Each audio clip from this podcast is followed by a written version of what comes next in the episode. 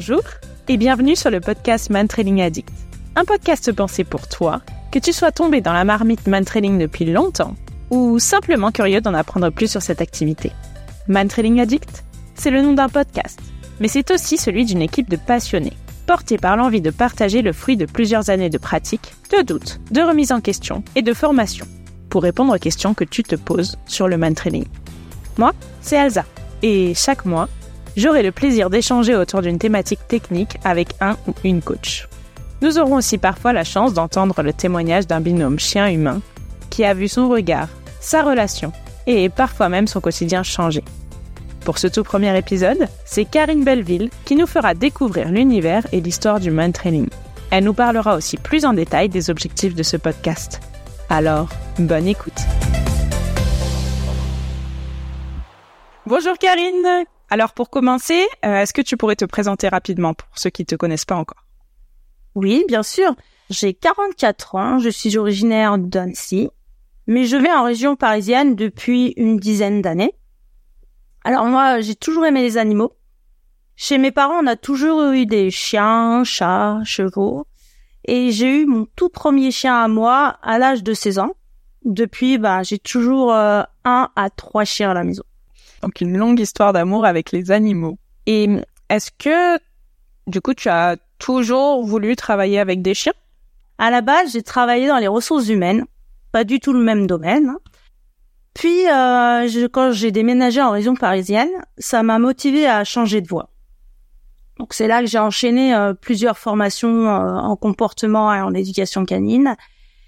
Et j'ai donc créé ma structure qui s'appelle Harmony Dog, euh, d'éducateur canin comportementaliste en 2013. D'accord, donc en fait, t'as pas commencé avec le man trailing, mais avec l'éducation canine. Euh, comment t'es passé euh, de cette activité euh, au man trailing Alors en fait, bah, j'ai découvert le man training la même année de la création de ma structure, donc en 2013. j'ai vite attrapé le virus, donc j'ai d'abord travaillé avec mes chiens de manière très régulière. Puis c'est en 2016 que j'ai commencé à donner des cours et euh, et voilà, c'était parti. D'accord. Et euh, ben, j'imagine que tu as dû te former un certain temps. Comment est-ce que ça s'est passé pour toi? Oui, oui, j'ai vu une bonne quinzaine d'instructeurs avec des pays différents, euh, d'Europe, aux États-Unis aussi. Alors, euh, je vais pas vous citer tous les noms. Hein. Si vous voulez savoir, vous pouvez regarder sur mon site internet. Il y a la liste de de tous les stages que j'ai faits. Ah bah oui, j'en profiterai pour euh, vous mettre donc le lien du site internet de Karine dans la description de l'épisode. Et hum, est-ce qu'aujourd'hui, ça t'arrive encore de te former, de faire des stages avec d'autres instructeurs? Oui, oui, bien sûr. C'est très important de voir euh, des méthodes différentes et de se de se former en continu. Ça va nous permettre d'avoir un maximum d'outils pour s'adapter euh, à tout type de chien et aux problématiques qu'on rencontre. Et d'ailleurs, euh, là, sur les quatre derniers mois, j'ai eu l'occasion de voir quatre instructeurs différents. Ah oui, quand même. Bon, ça doit être super enrichissant de voir ce qui se fait un petit peu partout dans le monde. Justement, euh, on entend parler d'instructeurs, de coach. Euh, il y a une différence entre les deux? Non, non, pas du tout. En fait, c'est plutôt un choix de vocabulaire, mais au niveau du travail, c'est exactement la même chose. Ah, d'accord. Une autre question? Maintenant, est-ce que tu vis uniquement du man trading ou est-ce que c'est une activité un petit peu secondaire pour toi? Alors en fait, en 2018, j'ai complètement arrêté l'éducation canine pour me concentrer à 200% en main training. Et euh, là, euh, depuis à peu près un an et demi, j'ai aussi démarré une petite activité de nosework juste pour le plaisir, quoi.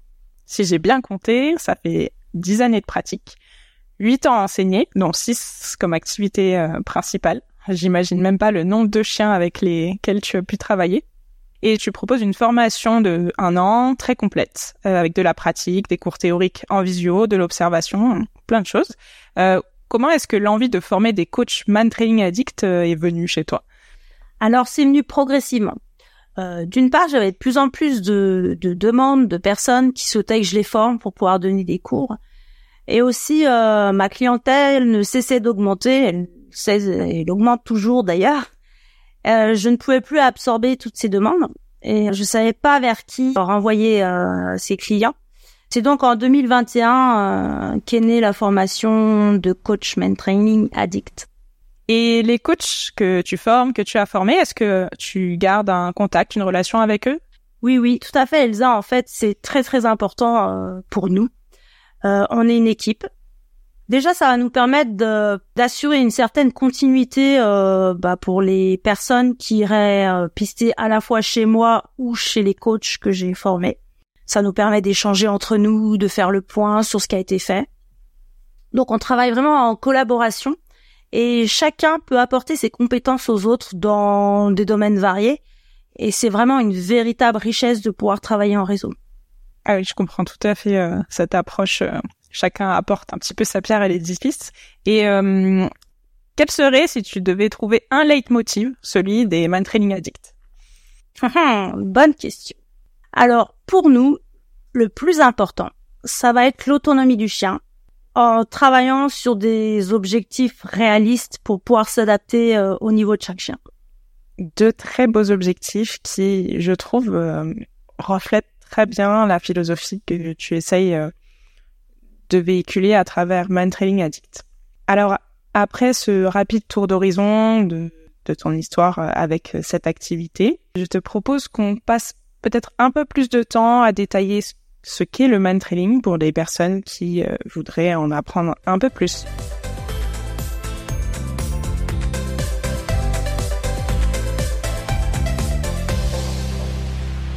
Karine, pour commencer cette partie, est-ce que tu pourrais nous dire ce que signifie le mot man training et en quoi consiste cette activité?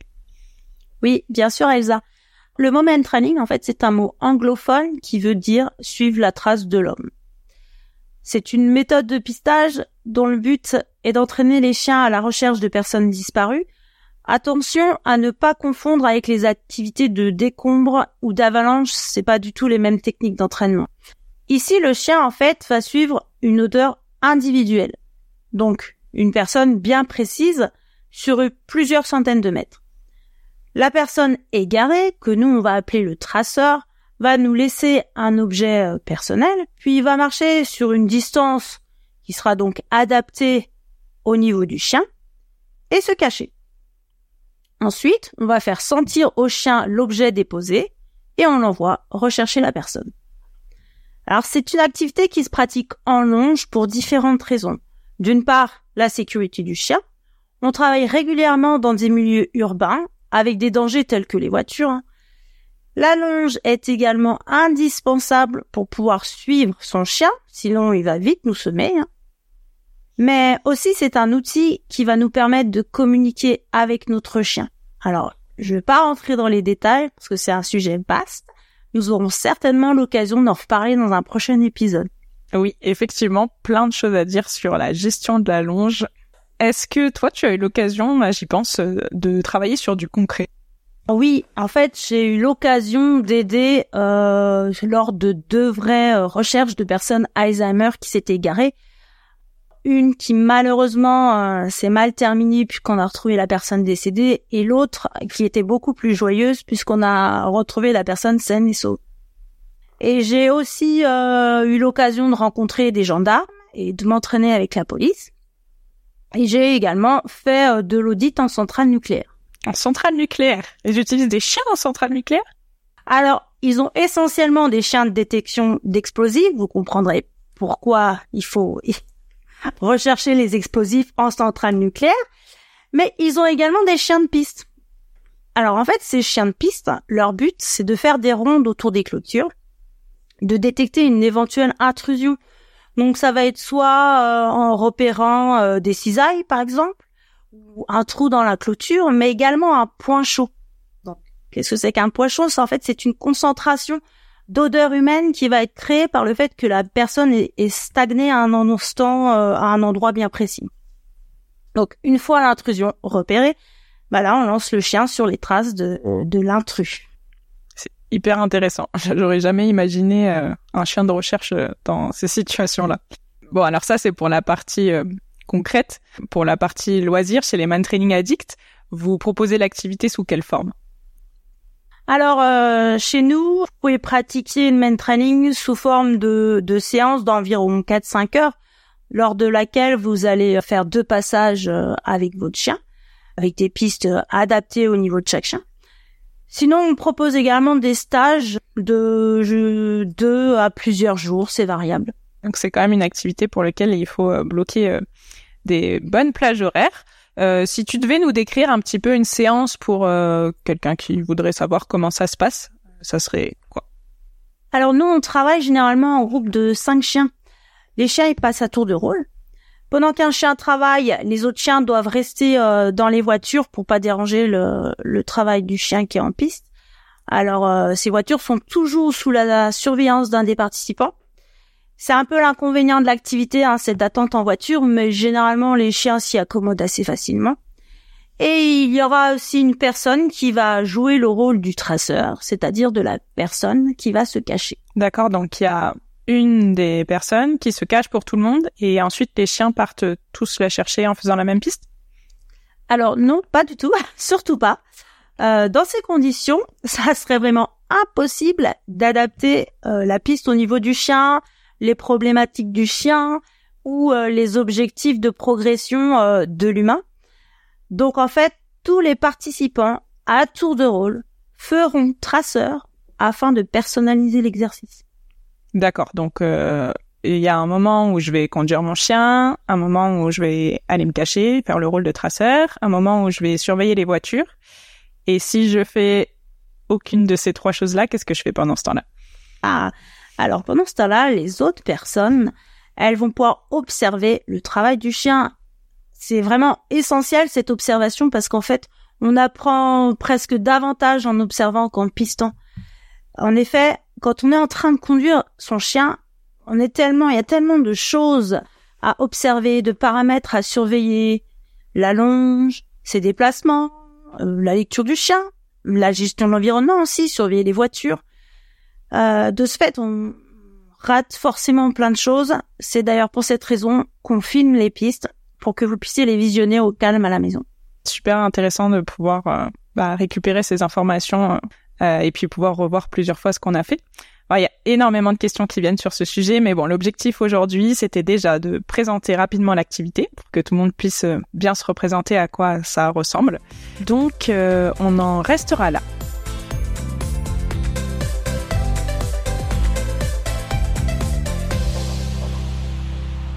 Alors, entre les séances de man trailing, la formation pro et bien sûr ta vie perso, euh, tu as encore trouvé un peu de temps pour faire ce podcast. Comment est venue l'idée pour vous? Alors oui, effectivement, Elsa, j'ai tendance à me surcharger. Mais euh, là, dans cette aventure, euh, je serai pas seule. Il y a toute une équipe derrière moi, donc euh, ça va aller. On va pouvoir se partager le travail. Du coup, comment nous est venue cette idée? En fait, euh, je faisais déjà des vidéos tutos que vous pouvez retrouver sur ma page YouTube, donc Karine Melvin, euh, Addict, et on cherchait des idées pour euh, faire connaître davantage notre travail, partager nos connaissances, donner des conseils, et le format podcast nous a semblé être le plus adapté pour y répondre. Ici, le but est de vous donner notre point de vue, mais ça ne veut pas dire qu'on a la vérité est tout à fait possible que dans quelques temps, on change de position sur un sujet. Ouais, j'imagine qu'en fonction de ce que on rencontre euh, sur le terrain, information, etc., il y a des choses qui doivent beaucoup changer. Est-ce que tu as un exemple de choses que tu faisais avant et que tu fais plus, ou l'inverse, qui a changé dans ta pratique? Alors, je pense qu'il y en aurait plein, plein, parce qu'on a beaucoup, on a changé beaucoup de choses. Pour vous donner un exemple tout simple, on pourrait parler du harnais. Euh, donc le harnais, en fait, euh, au début de ma pratique, euh, je le mettais en début de piste, enfin juste au niveau, juste devant l'objet odorant, et je faisais appliquer ça aussi à mes clients. Et en fait, je me suis rendu compte que c'était pas forcément applicable à tous les chiens et que pour certains chiens, c'était beaucoup mieux de le mettre à la voiture, euh, d'autres à mi-chemin, ou même certains, on leur laisse dans la voiture. Donc voilà, donc euh, rien n'est figé et on s'adapte euh, aux chiens. D'accord, donc on y revient toujours, hein. décidément pas de recette miracle, on s'adapte à chaque binôme et à chaque chien. Alors juste pour nous mettre un petit peu l'eau à la bouche, est-ce que vous avez déjà des idées de thématiques qui vont pouvoir être abordées dans ce podcast? Oui, oui, on a déjà quelques idées de thématiques. Alors euh, déjà, du fait que ce podcast s'adresse également aux débutants, on va commencer par les bases. les choses basiques telles que le matériel ou alors même expliquer à quel type de chien euh, s'adressent nos entraînements. Nous parlerons aussi de choses plus techniques telles que l'odeur en elle-même, comment elle évolue, comment le chien l'aperçoit. Nous ferons aussi des épisodes tout spécialement pour répondre à vos questions. Et nous aurons également la chance d'accueillir des binômes qui viendront nous parler de leur expérience sur des thématiques bien spécifiques telles que les chiens sensibles, les chiens trop excitables ou alors les chiens en manque de confiance en eux. Sacré programme. On a hâte de découvrir les prochains sujets et malheureusement, il va falloir attendre un mois pour la suite. Alors pour terminer, Karine, une dernière question. Est-ce que tu pourrais nous dire quel est le plus gros challenge que tu aies eu à relever dans ta pratique? Oh, il y en a tellement. En fait, je crois que je me mets des challenges euh, tout le temps. euh, mais un gros challenge hein, que que je m'étais mis vraiment, enfin on va dire au niveau euh, la pratique même du main training, euh, c'est euh, un double aveugle euh, dans l'effort. J'en ai fait plusieurs, mais voilà où en fait bah, je pars. la personne me dit juste j'ai mis l'odeur là, tu pars dans 20 minutes et en fait je sais pas du tout où elle est et combien enfin combien de distance elle est. Et euh, voilà, la dernière, c'était, ouais, elle m'avait fait une piste de 1 km, euh, plus d'un kilomètre, donc euh, ma chienne est arrivée, elle n'était pas du tout fatiguée, mais moi j'en pouvais plus. Et ça a été un gros challenge pour moi, mais une grosse satisfaction. En fait, ce qui est génial quand on t'écoute raconter, c'est que on ressent tout de suite toutes les choses qui peuvent se passer dans le binôme chien-humain, dans cette activité et la fierté qu'on éprouve à partager ça. Est-ce que tu pourrais juste prendre un petit moment pour revenir sur le mot double aveugle, puisque c'est un terme assez technique et qui parlera pas forcément à tout le monde. Donc est-ce que tu pourrais nous expliquer ce que ça veut dire? Alors, un double aveugle, c'est lorsque la piste est inconnue de tous. C'est-à-dire que ni le conducteur, ni le coach, ni les participants qui suivent pour observer ne savent où est caché le traceur. On ne connaît pas non plus le trajet que la personne a parcouru. Dans ces conditions, il est évident qu'on ne peut pas apporter d'aide au chien. On est donc obligé de faire confiance à son flair. C'est un exercice qui met vraiment les compétences du binôme à l'épreuve. D'accord. Et l'effort, euh, c'est un environnement qui est particulièrement difficile pour les chiens, c'est ça hein? Ouais, ouais, ouais, c'est un environnement. Euh, il y a beaucoup de courants d'air, euh, des changements de surface, mais euh, l'avantage quand même, c'est que c'est un environnement, c'est fermé. Il y a que nous qui avons accès et on n'a pas de problème de contamination. Donc ça permet vraiment de faciliter les choses pour le chien. Oui, et puis au niveau de la sécurité, du coup, j'imagine que on est moins stressé avec le passage des voitures, etc. Et on peut laisser le chien travailler. Ouais, tout à fait. Ok. Bon bah merci beaucoup pour euh, ce dernier éclairage que tu nous as apporté. Merci Elsa. C'était un plaisir pour moi. Et on se retrouve dans un prochain épisode ou en piste.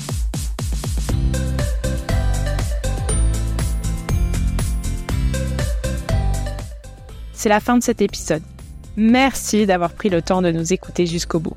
S'il t'a plu, n'hésite pas à le partager autour de toi pour en faire profiter tes amis et nous aider à faire connaître notre travail et cette discipline passionnante. Tu peux aussi nous donner un coup de pouce en nous laissant une note 5 étoiles sur la plateforme de ton choix. N'hésite pas à nous envoyer tes questions sur le site Man Training Addict. Je te laisse le lien en description de cette émission ou directement en commentaire sur ta plateforme d'écoute. Nous essaierons d'y répondre dans un prochain épisode. On se retrouve le 28 février avec Alexis pour parler matériel et choix de la récompense, un élément essentiel à la bonne motivation du chien. N'hésite pas à t'abonner pour être sûr de ne pas le rater. À bientôt!